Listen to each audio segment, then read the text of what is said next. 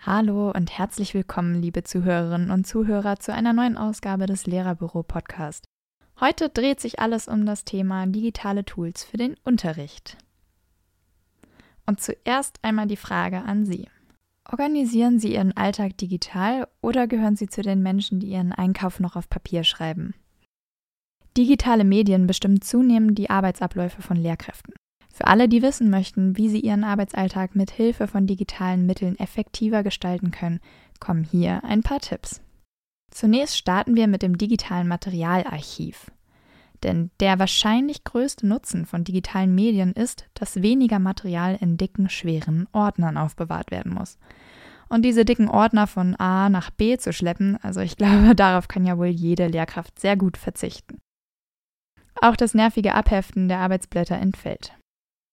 Wir rücken also näher an das papierlose Büro. Das spart nicht nur Kosten für Drucker und Papier, sondern ist auch noch umweltfreundlicher. Aber auch ein digitales Archiv will gut sortiert und aufgeräumt sein. Es empfiehlt sich hier, Dokumente nach Fächern und Themen geordnet abzulegen. Und am wichtigsten ist es, Dokumente immer aussagekräftig zu beschriften. Im Zweifelsfall kann man dann nämlich über die Suchfunktion des Computers einfach den Dateinamen eingeben und so seinen Papierstapel digital wiederfinden. Am besten werden Bilder und Arbeitsblätter, die man nur in Papierformat hat, gleich eingescannt. Für das schnelle Scannen gibt es inzwischen viele kostenlose Apps für Tablets und Handys, wie zum Beispiel Genius Scan. Und hier ein kleiner Tipp zum Ordnen von PDFs. Sie können PDFs mit einem PDF-Converter, wie zum Beispiel PDF24, zusammenfügen oder trennen. Damit lassen sich PDF-Dateien übersichtlicher ablegen und sortieren. Worauf wohl niemand verzichten möchte, ist ein Schulplaner. Nur so behalten Sie sicher den Überblick und können sich organisieren. Richtig praktisch wird es dann mit einem digitalen Schulplaner. Jahrespläne und Wochenpläne können als Datei gespeichert und bei Belieben auch auf Online-Plattformen hochgeladen werden.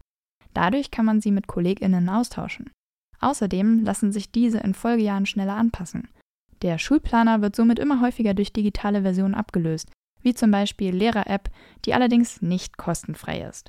Eine Alternative, um sich zu organisieren und alle Termine digital zu planen, ist die kostenfreie Microsoft-Version von OneNote. Wer keine Lust hat, sich in ein neues System einzuarbeiten, kann sich seinen digitalen Schulplaner mit den üblichen Textverarbeitungsprogrammen wie Word selbst zusammenstellen. Ein Dokument mit dem eigenen Stundenplan genügt als Vorlage. Diese Datei wird nach der Anzahl der Schulwochen kopiert, nummeriert und mit Datum beschriftet. Diese Pläne kann man auch in einem Online-Speicher hochladen, um diesen überall griffbereit zu haben. Im Lehrerbüro steht Ihnen als Mitglied ein persönlicher Cloud-Speicher zur Verfügung. Dort können Sie Ihre Wochendateien hochladen, sodass sie überall zur Verfügung stehen. Hilfreich ist sicherlich auch eine digitale Schülerbeobachtung, wobei hier natürlich der Datenschutz berücksichtigt werden muss und gegebenenfalls der Datenschutzbeauftragte gefragt werden muss, wie die Schülerdateien zu verschlüsseln sind oder welche Tools man dafür nutzen darf. Eine App, die das Notieren von Schülerbeobachtungen erleichtern soll, ist DocuDiary. Hier gibt es kostenpflichtige Lehrerlizenzen. Die App bietet die Möglichkeit, anhand von Smileys und oder Kommentaren Beobachtungen einzugeben. Die Notizen können von verschiedenen Geräten aus, auch offline, eingegeben werden und lassen sich übersichtlich ausdrucken. Die Bedienung ist intuitiv und schnell. Die Datensicherheit ist durch Passwort, SSL-Verschlüsselung und deutschen Server gegeben. Wer jetzt eine kostenfreie Dokumentationsmöglichkeit von Schülerbeobachtung sucht, kann sich auch hierfür mit OneNote abhelfen. Für jeden Schüler oder jede Schülerin wird eine Seite eines Notizbuches erstellt, die wiederum in die einzelnen Fächer untergliedert wird. Wie gesagt, aus Gründen des Datenschutzes empfiehlt es sich, die Namen zu anonymisieren, zum Beispiel mit Namenskürzeln oder indem man die SchülerInnen durchnummeriert. Der Vorteil bei OneNote ist, dass man mehreren Personen Zugriff gewähren kann. Lehrkräfte, die in einer Klasse zusammenarbeiten, können hier also wechselseitige Einträge vornehmen. Außerdem können auch Dokumente oder Fotos eingefügt werden. Ein Nachteil ist, dass die Einträge nicht problemlos in einer übersichtlichen Form, zum Beispiel für Elterngespräche, ausgedruckt werden können. Die Arbeit an der Tafel bestimmt wohl einen Großteil des Lehreralltags. Doch die alte, gute, grüne Tafel hat Konkurrenz bekommen. Das Ausdrucken, Zurechtschneiden und vielleicht sogar noch Laminieren von Wort- und Bildkarteien ist eine der Tätigkeiten, die wohl kaum jemand vermissen wird.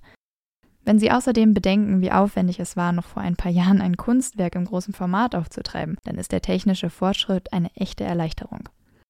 Aber auch kleinere Bilder, Arbeitsblätter oder ähnliches lassen sich problemlos an die Wand projizieren. Wer ein Whiteboard oder einen Beamer im Klassenzimmer zur Verfügung hat, kann über verschiedene Wege ein digitales Tafelbild erstellen. Ein einfach zu bedienendes Programm zur Erstellung digitaler Tafelbilder ist Mimio. Die Grundfunktionen sind kostenlos verfügbar. Das Tafelbild lässt sich zu Hause vorbereiten, sodass sich in der Schule dann die einzelnen Elemente einfach mit Touch aufrufen lassen. Daher ist das Programm vor allem für Whiteboards zu empfehlen. Wer mit Laptop und Beamer arbeitet, ist auch mit Hilfe einer PowerPoint-Präsentation oder Tools wie der Mebis-Tafel gut bedient. Die Klasse ist organisiert, das Tafelbild steht. Doch wie sieht es jetzt mit dem Classroom Management aus?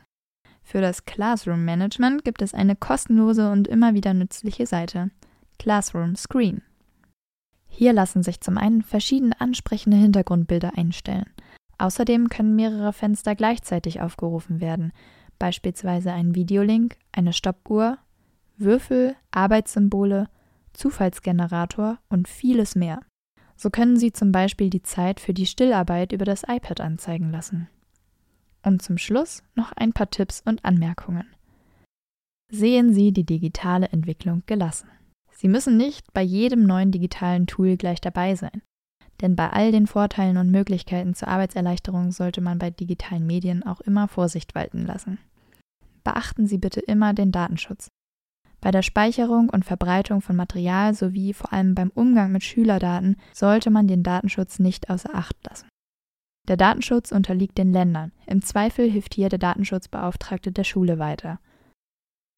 Halten Sie immer einen Plan B bereit. Egal ob der Computer abstürzt, die Online-Plattform nicht aufrufbar ist oder ein Programm, das am Heimrechner noch funktioniert hat, in der Schule auf einmal nicht kompatibel ist.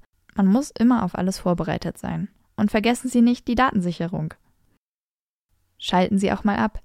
Natürlich ist es praktisch, wenn man sich Lehrerkalender und Co. sogar aufs eigene Handy laden kann. Sie sollten sich nur immer fragen, ist es gut für mich, wenn ich mein Arbeitswerkzeug immer und überall zur Verfügung habe?